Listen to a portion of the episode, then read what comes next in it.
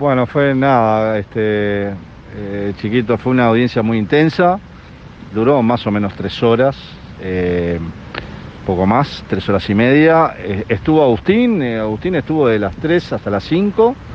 Incluso yo creo que la presencia de Agustín es, fundamental, porque aparte de ellos ya lo conocen y, y deja una imagen este, espectacular. Y en determinado momento, que eran las 4, le dijeron, bueno Agustín, mirá, ya te preguntamos lo que queríamos saber, estás liberado, andate, este, así te concentrás. Y él dijo, no, no, yo tengo una hora más, así que si a ustedes no les molesta, yo me quedo. Claro. Eh, entonces eso hace que también, que, que es un chico muy creíble.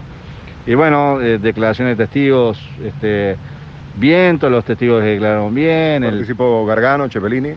Eh, Cepelini no, porque fue suficiente lo de Gargano. Gargano declaró este, eh, cuando iba en viaje a Maldonado y declaró, declaró muy bien, declaró la, realidad. Y bueno, y este y sí, sí, este, los, árbitros o los miembros de la comisión disciplinaria hicieron preguntas a fondo sobre determinadas este, situaciones, sobre sobre el conocimiento o no de, de la contaminación de la carne. Bueno, le hicieron preguntas no a Agustín, pero sí le hicieron preguntas al perito, le hicieron preguntas a, a- a- declarado el personal trainer de Paparielo, el personal trainer de Agustín, de- declaró a Guerre también, que es el- eh, la persona que hace acupuntura también, y, y después este Basi, que es un coach deportivo, y después a- al propio perito, a Antonio Pajale, también le hicieron preguntas este, que iban a fondo, ¿no? Claro.